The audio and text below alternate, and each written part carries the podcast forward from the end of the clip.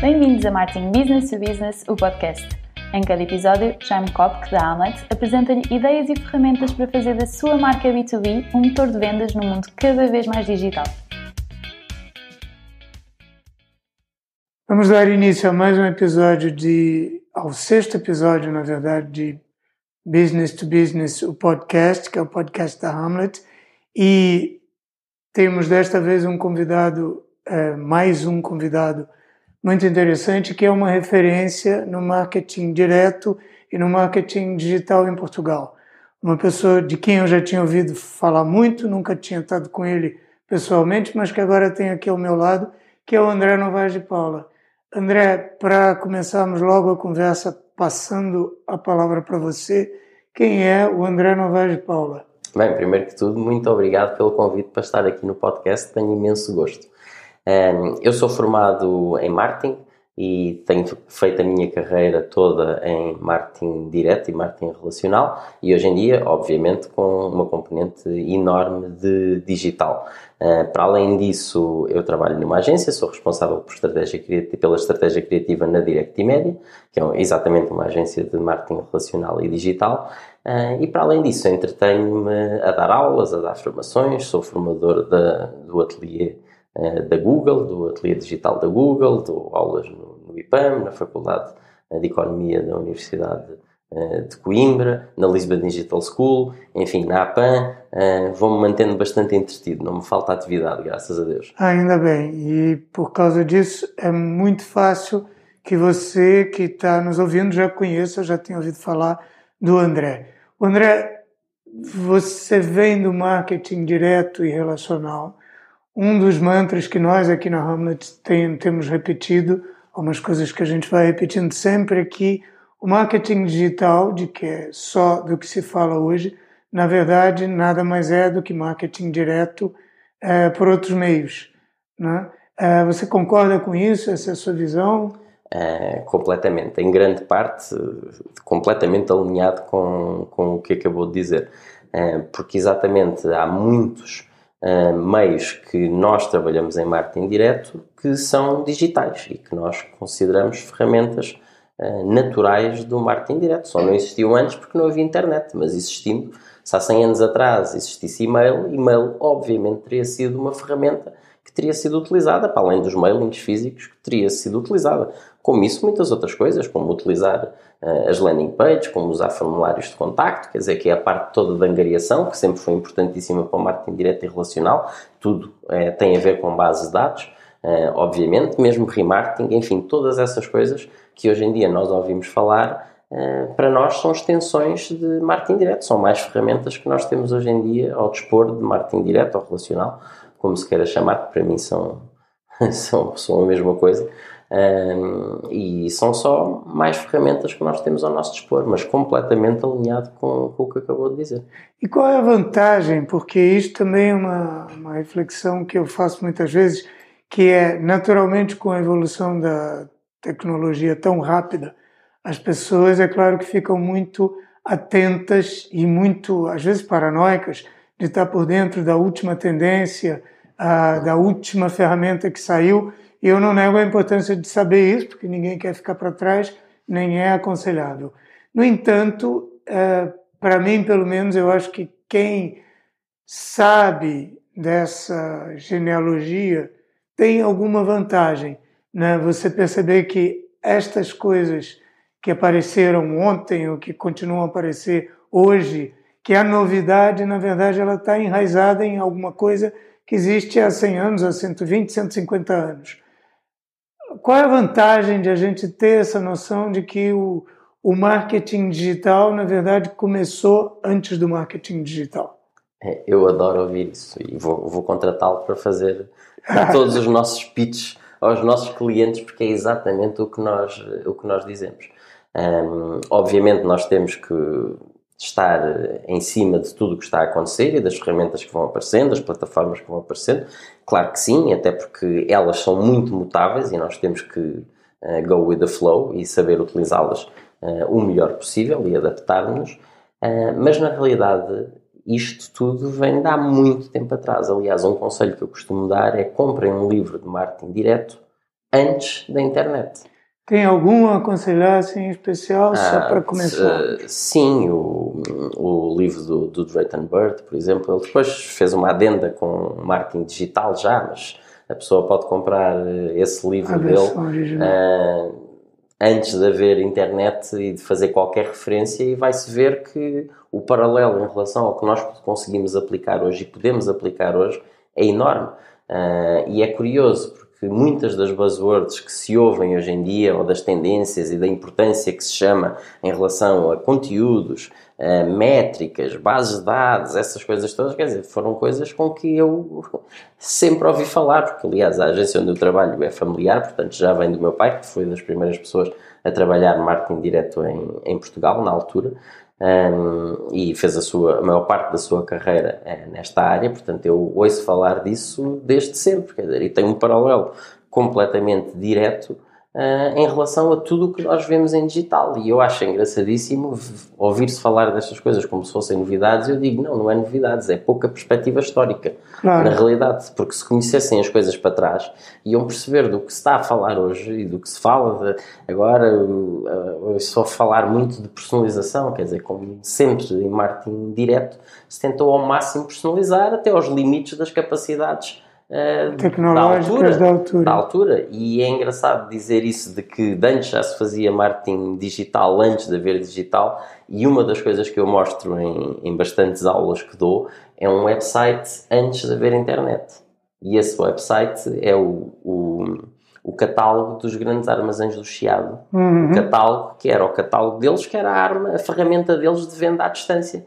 Que eles enviavam não só distribuíam em Portugal, para quem não estava em Lisboa, como distribuíam para as ex-colónias, para o Brasil, e recebiam encomendas a partir daí. E aquilo é exatamente um website de e-commerce. Uhum. toda a gente diz que estas coisas, sei lá, as novidades de vir com as medidas, de dar a garantia de reembolso se a pessoa não está satisfeita, como é que pode fazer devoluções, está tudo lá neste catálogo. Tudo. É exatamente um, um site de e-commerce sem papel. É exatamente isso. E é engraçado, isso está no. Acho que é no segundo volume ou terceiro volume da Lisboa Desaparecida. Uh, está lá o exemplo desse catálogo dos armazéns de Chiado. Então, mais uma referência para consultar depois nas notas do podcast.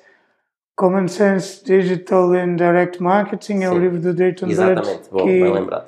Que, estava citando, e Lisboa Desaparecida, Lisboa Desaparecida, que tem o catálogo dos armazéns. Tavares, agora não me lembro o nome todo dela mas que é super interessante esse, e que acho que é o volume 2, mas eu consigo ver depois e, e, que tem lá o, o, tal catálogo, o antigo catálogo dos armazéns de Chiado, que é super interessante. Muito bem, agora puxando um pouquinho a, a, a brasa aqui para a sardinha do business to business, que é aquilo que, que nos ocupa especialmente aqui no, neste podcast. Um, o, o marketing direto e a sua extensão digital né, ou a sua descendência digital, um, a mim parece que é um meio, que, que é uma ferramenta que parece que foi criada de propósito para as empresas business to business, porque é ainda mais indicado para as empresas business to business do que uh, para as marcas de grande consumo. Uh, essa tem sido mais um tem sido mais um mantra que nós defendemos aqui qual é a sua visão sobre isso? Qual é a experiência que tem de aplicar essas ferramentas no business to business? Como é que vê isso? Ah, funciona perfeitamente. Nós hoje em dia a diferença é quando planeamos fluxos de comunicação, por exemplo, e depende, depois estamos a trabalhar numa base de dados que é fria, ou uma base de dados de leads, ou de prospects, enfim, ou de clientes. Um, mas em qualquer uma destas fases, imaginemos da Customer Journey, um, conseguimos utilizar mailings e que depois pode ser reforçado com outro tipo de, enfim, com um e-mail, com remarketing. Podemos fazer um e-mail e se temos as bases de dados, podemos estar a fazer remarketing, desde que tenhamos as devidas autorizações, obviamente, os consentimentos necessários, uhum. que são obrigatórios hoje em dia. Uh, podemos estar a fazer remarketing com o mailing que nós fizemos, uh, tal como outra coisa qualquer, e as pessoas estão a ver anúncios relativos a um mailing físico que receberam eh, seja no Facebook, seja na rede Google, eh, onde seja. Portanto, o marketing direto, tal como nós conhecíamos físico, eh, liga muito bem esta criação de fluxos com pontos de contacto, com meios diferentes e, obviamente, no business to business também. Porque muitas vezes, eu acho que na maior parte dos casos é um mito a dificuldade e ter que se pensar como é que se consegue chegar a um cliente de business to business, hum, nós encaramos da mesma, da mesma forma, como se fosse um, um business to consumer. Obviamente, uh, tem outras motivações, claro, mas são pessoas que estão a tomar decisões uh, no seu interesse e no interesse da sua empresa. Portanto, marketing direto uh, aliado ao digital funciona muitíssimo bem nesses casos, até muitas vezes para, para cold cold leads, enfim, que estamos a tentar ativar.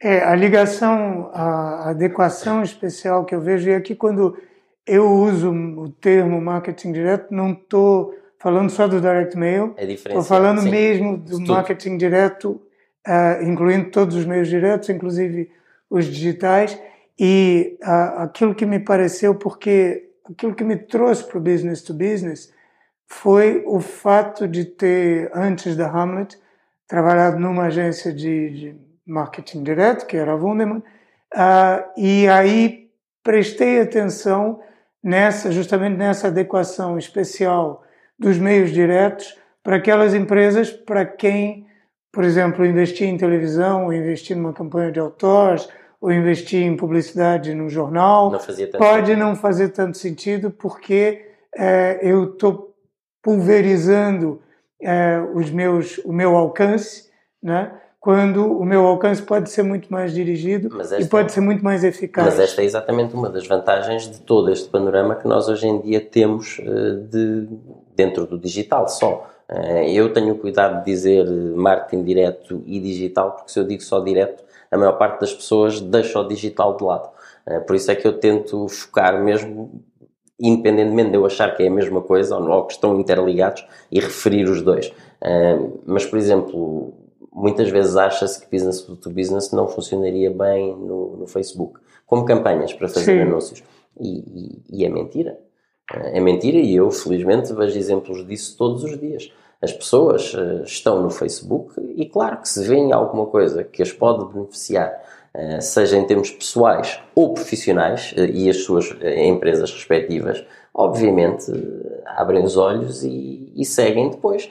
A questão é se, são, se é relevante para eles ou não é relevante claro. para eles. Não precisamos necessariamente pensar em redes mais profissionais como o LinkedIn, uh, independentemente do mindset, quando estamos numa ou noutra, poder ser diferente, mas se alguém vê uma boa oportunidade que está a surgir uh, esteja no Facebook e pode estar na praia uh, no verão, não é por causa disso, por ser no Facebook, que vai fechar os olhos a ela, muito pelo contrário. E é uma ótima forma de conseguir alcançar, até porque conseguimos fazer segmentações bastante uhum. específicas e muito interessantes, exatamente para chegar a esses públicos-alvos que muitas vezes, de outra forma, ou por meios mais massivos, não fará sentido. E o ponto de partida é sempre aquela consciência de que um decisor empresarial não deixa de ser uma pessoa claro, pelo fato de ser um decisor empresarial. É, e vai e vai estar tá, neste momento é, sempre em contato, né, sempre ligado e vai variar os canais pelos quais está ligado. Né? Eu posso estar na praia, provavelmente não, não é excluído, mas provavelmente vai me, vai me apetecer mais ver uma rede tipo Facebook ou Instagram do que ver uma rede tipo LinkedIn que vai me lembrar trabalho. Mas isto não quer dizer que eu sou outra pessoa e que um assunto de trabalho que surge ali, se for interessante, não vai receber a minha atenção. Exatamente. Se, nós estamos no Facebook e podemos estar na tal praia, felizes da vida, à meio das nossas férias, e estamos à procura de uma, ou a pensar numa solução qualquer para um CRM e vemos um anúncio uh, sobre um CRM com uma promoção, quer dizer, não é por estarmos na praia, pelo menos eu, eu digo por mim, pela maior parte das pessoas que eu conheço, uh, quanto muito guarda para ver depois, mas quer dizer, não vai fechar os olhos a isso por ser dentro do Facebook, muito pelo contrário. É uma ótima forma de poder alcançar essas pessoas. Eu queria voltar um pouquinho atrás ao tema da. Já que vimos aqui essa questão de terminologia, marketing direto, marketing digital, direct mail, se é. E, você disse: se eu, se eu disser marketing direto, as pessoas vão deixar de lado o digital. Mas na compreensão ou na prática? Uh, eu acho que em tudo. Acho que a maior parte das pessoas vão perguntar o que é que é marketing direto logo para começar. Claro. Infelizmente. É o que a maior parte das pessoas vão perguntar porque é o que acontece a mim. Uh, cá, se falar em relacional, algumas pessoas pelo menos já ouviram falar. Estou um pouco mais Sim. longe, mas ouviram falar. Uh, mas a maior parte não engloba nem vê como relacionado sequer com marketing digital, infelizmente. Uh, e, é um, e é culpa nossa, não é? De quem trabalha nesta área de não conseguir fazer passar essa ideia, porque também o digital hoje em dia ganhou tanto ímpeto que acabou por ocupar tudo, para bom e para mal, não é? Mas aí há aquela tentação que, é, que eu acho que cria uma oportunidade, é que o, o, o direct mail foi abandonado por uma parte enorme das empresas que antes o utilizavam. Né? E você tinha nas caixas de correio aquele aviso: não quero mais receber. Não quero receber publicidade aqui. E agora o fato é que se nós enviarmos, nós estamos numa caixa de correio que está muitas vezes abandonada, que não, ninguém envia nada para lá. Significa que se nós enviarmos, temos a garantia de que vamos ter atenção. E isto é uma oportunidade, se a gente compara com 15, Gigante. 20 anos atrás, é uma oportunidade enorme para quem decidir investir no, no direct mail, no, no, na, na, comunicação direta física. Direct mail hoje em dia é um meio diferenciador. É completamente diferenciador e conseguimos apanhar as pessoas num momento em que elas não estão à espera uh, e conseguimos também captar a atenção de uma forma que não é normal, porque uhum. não é mais um e-mail eh, é uma peça física que as pessoas hoje em dia não estão habituadas, quando vão ao correio recebem, sei lá, contas no máximo, não é? Mesmo uh, assim. E quando recebem alguma coisa que é relevante, uh, que é personalizado, que, que faz sentido para elas, uh, faz muita, muita diferença. Principalmente como primeiro contacto, e como eu disse, nada disto funciona individualmente, portanto, muitas vezes em fluxo de comunicação, em que uma das peças acaba por ser um, um direct mail físico, Uh, e nós, felizmente, temos imensos exemplos da forma como continua a fazer sentido hoje em dia. Aliás, eu, eu tenho um exemplo uh, pequenino e ridículo meu de agora muito recentemente, em que decidi este ano uh, enviar um postal ao, a todo o meu lado mais profissional, não tanto pessoal, uhum. mas ao meu lado profissional das pessoas com que eu me relaciono. E, e o feedback foi gigantesco. O que eu consegui de, de user-generated content à custa do postal foi inacreditável, porque toda a gente que recebia tirava uma fotografia e punha no Instagram, no Facebook, fazia uma story. Foi impressionante, quer dizer, o alcance que eu consegui com isto tudo, com um simples postal que eu enviei para 170 pessoas, uma coisa assim.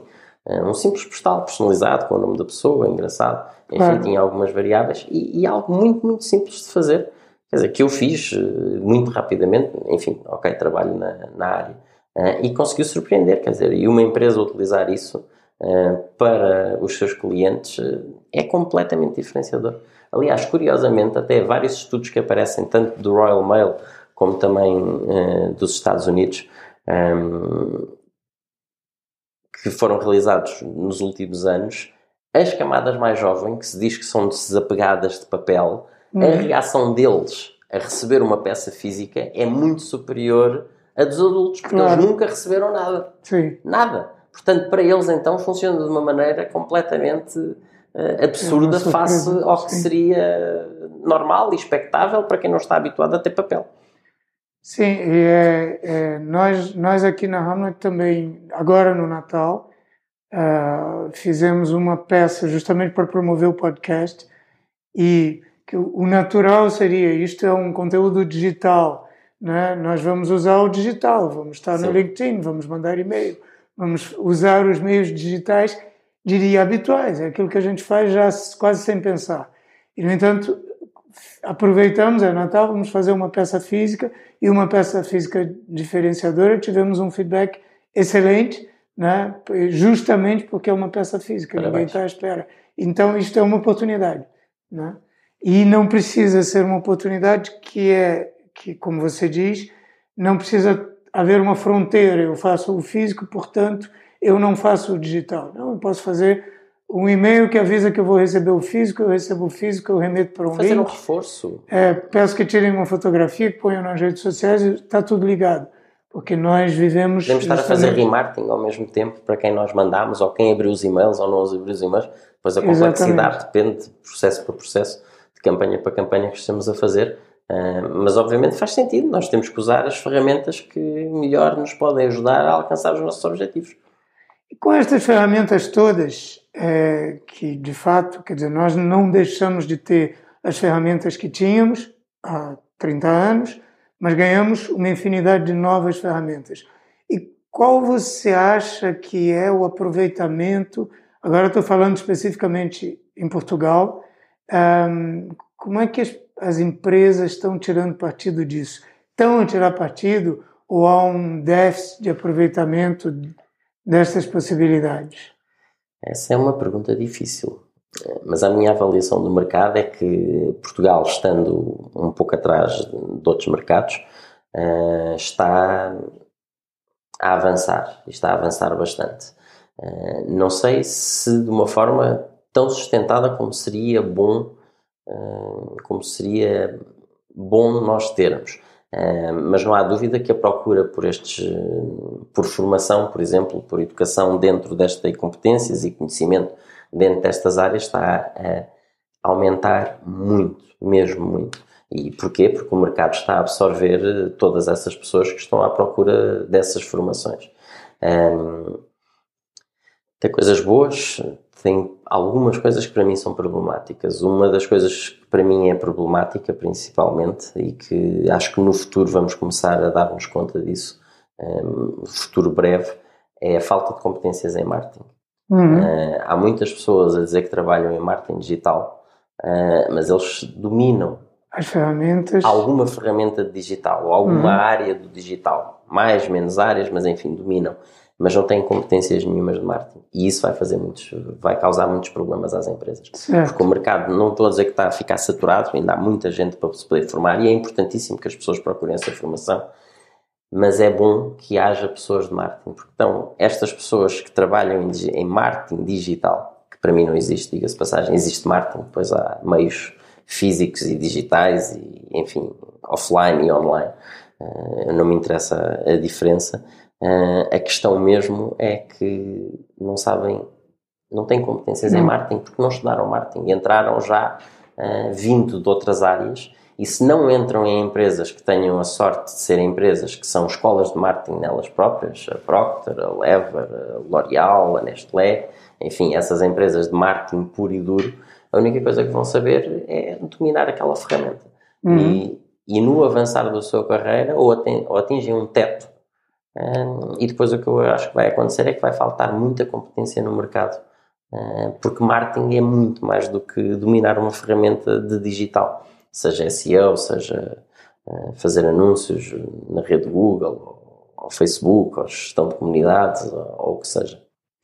É engraçado é, o ponto que você tocou. Eu uma vez estava dando aulas num, num mestrado numa universidade e um, na minha apresentação, e era uma coisa sobre uh, branding digital, que eu não sei bem o que era, mas era Sim. o tema. Já vamos falar um pouquinho mais dele é, não do branding digital, mas do branding. Mas eu comecei por, na primeira aula, me apresentar, me convidaram a dar, a dar este, este módulo, eu estou muito honrado, mas eu queria logo dizer que eu não sou especialista em marketing digital, porque eu acho que marketing digital não existe. E houve uma pessoa que fez uma reclamação à coordenação do curso, puseram aqui uma pessoa que diz que não é especialista em marketing digital. Eu acho que ela não ouviu bem a segunda fase, mas a segunda frase, mas que era mesmo isto: marketing digital não existe. Marketing é marketing, digital é uma ferramenta.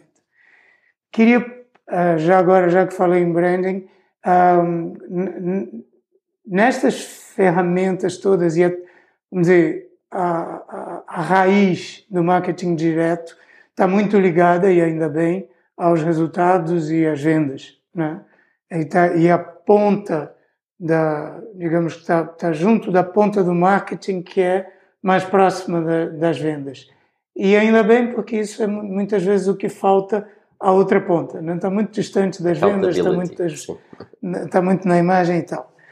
Mas isso pode conduzir ao contrário, que é esquecer completamente a marca, e é uma coisa que eu vejo muito, e vejo particularmente no business to business, em que muitas vezes não há investimento no marketing enquanto marketing e muito menos dentro do marketing na, na criação da marca.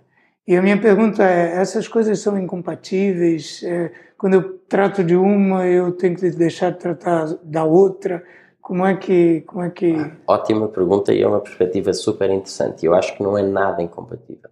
Se nós formos analisar do ponto de vista de Customer Journey, e atenção, que tudo é mensurável, e em digital temos a sorte de ser muito, muito mensurável, até as campanhas que nós fazemos e que devia ser uma grande parte do investimento das empresas, entre 20 a 30, 40, de vez em quando até 50%, devia ser na Customer Journey na área da awareness na hum. fase da awareness e que não o fazem porque só pensam em vendas.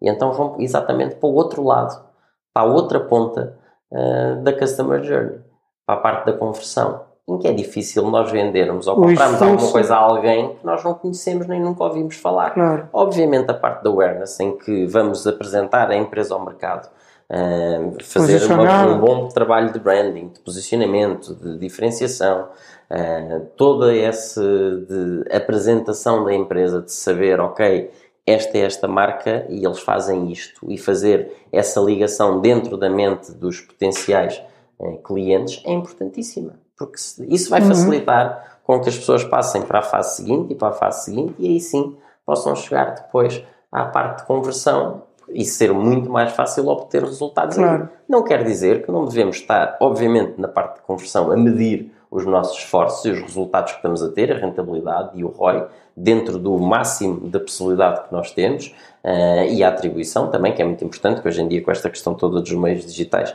traz muita complexidade a estes processos de atribuição, mas também devemos medir na parte da awareness.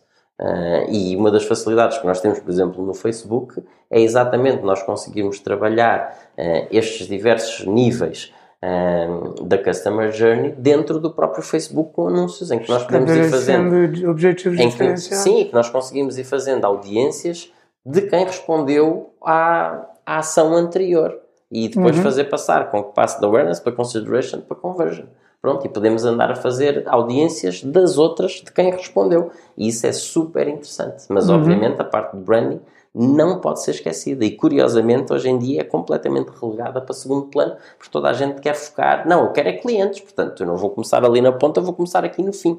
Só começar no fim faz com que seja muito mais difícil esse trabalho e que se tenha que gastar muito mais dinheiro também. Claro, é um esforço muito maior. E se isto é verdade em geral, no business to business, então aquilo que nós notamos é que há um, um esquecimento mesmo generalizado da marca e é uma coisa que nós temos batido aqui vai ser o nosso tema sempre, né? que as empresas business to business, pelo fato de estar uh, falando com decisores empresariais, os decisores empresariais vão tomar as suas decisões com base na reputação, com base Tem no agrado, claro. com base na confiança, com base muitas vezes no, no impulso também, né? E, a, e, a, e todos esses fatores que são fatores mais emocionais, mais complexos, às vezes de medir, mas não são por isso menos relevantes, não é, são tão parte da venda complexa como da venda simples, é, acaba por, por, por estar tudo lá. Um, era, era isso mais ou menos que eu tinha para trazer para a nossa conversa. O que, que eu não perguntei e que devia ter perguntado uh, e que era importante deixar aqui para para a audiência que nós vamos ter nesse podcast, que se está ouvindo um podcast com esse nome, eu suponho que tem um interesse particular no business to business. O que é que eu deixei de perguntar que faria sentido ter perguntado? Eu vou dizer que acho que esta foi super completa, porque nós começámos no passado do marketing direto, uh, com a passagem para o presente e, e, para o digital, e acho que conseguimos cobrir uh, todos, os, uh, todos os ângulos destas questões tão importantes.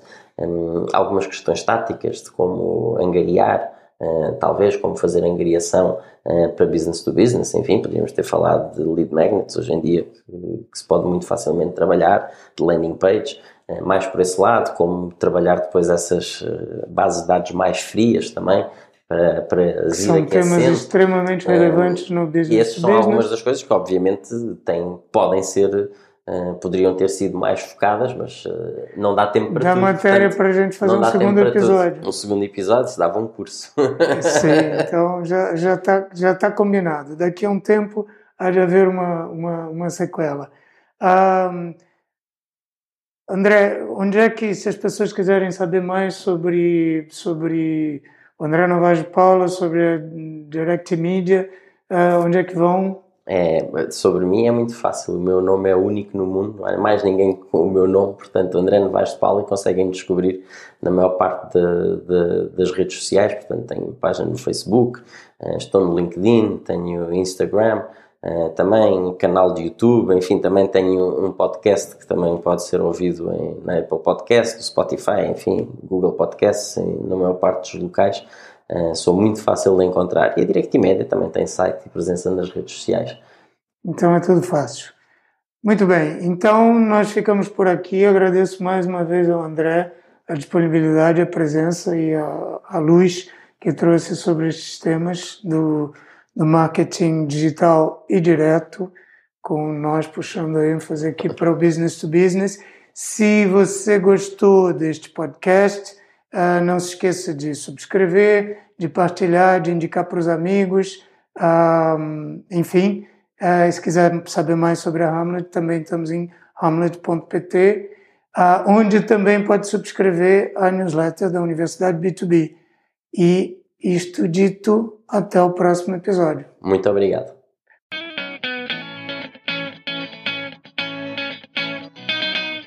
Acabou de ouvir Marketing Business to Business, o podcast da Amlet B2B. Se gostou, não se esqueça de fazer like, partilhar, deixar o seu comentário e subscrever no seu canal preferido. Para ver as notas desta conversa, vá a amlet.pt blog. E em breve voltaremos com mais um episódio de Marketing Business to Business, o podcast.